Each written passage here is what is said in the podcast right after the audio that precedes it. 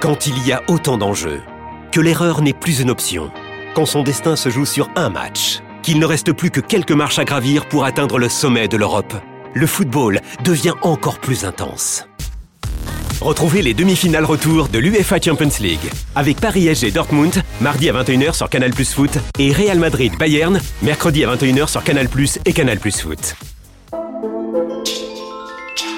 Rendez-vous sur boutique.canalplus.com. Bah, en fait, le football, euh, on est toujours attrapé par la patrouille. C'est que euh, c'est un éternel recommencement. Euh, il faut se remettre en question de match en match. C'est aussi la, la, régularité dans les prestations qui fait que tu deviennes, tu redeviens une équipe très solide. Là, c'est encore trop tôt. C'est encore trop tôt. C'est pas parce qu'ils ont gagné avec avec beaucoup de, bons ingrédients à Marseille que ça y est, Paris est armé pour euh, lutter avec les meilleures équipes européennes et ça sera le cas euh, euh, mercredi soir.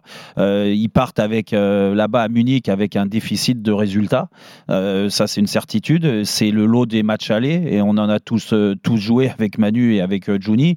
le match aller, il est fait pour prendre un, ascendant psychologique sur l'adversaire, c'est-à-dire commencer le match retour avec un avantage au score. Alors avant, il y avait le match nul, le but à l'extérieur qui pouvait compter double. Donc par moment, l'équipe qui se déplaçait, elle pouvait se satisfaire juste un match nul. Mmh. Là, c'est une défaite. Donc, automatiquement, il va falloir renverser cette équipe du Bayern.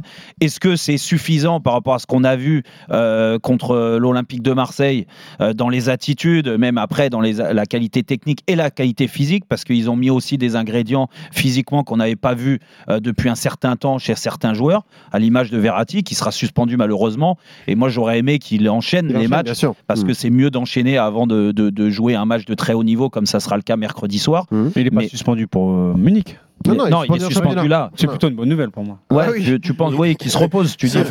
oui. Mais il a du mal à enchaîner tous les trois jours. Oui, bah, euh, après ça, ça dépend comme euh, comme là, ça aurait pas été tous les trois jours dans tous les cas, Manu. Enfin, une coupure de 10 jours sans. Oui, c'est toujours problématique. Mais pour en revenir juste au, au fait de, est-ce qu'on est plus confiant aujourd'hui qu'on l'était il y a une semaine? Oui, mmh.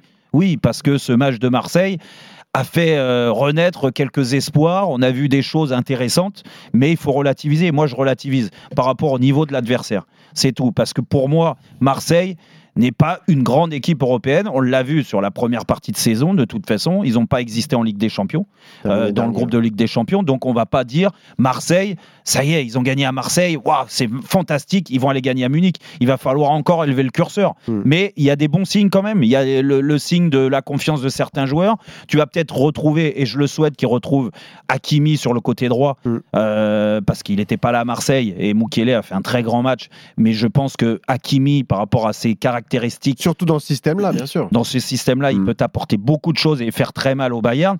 Mais ça, on verra. On aura certainement un élément de réponse demain soir contre Nantes.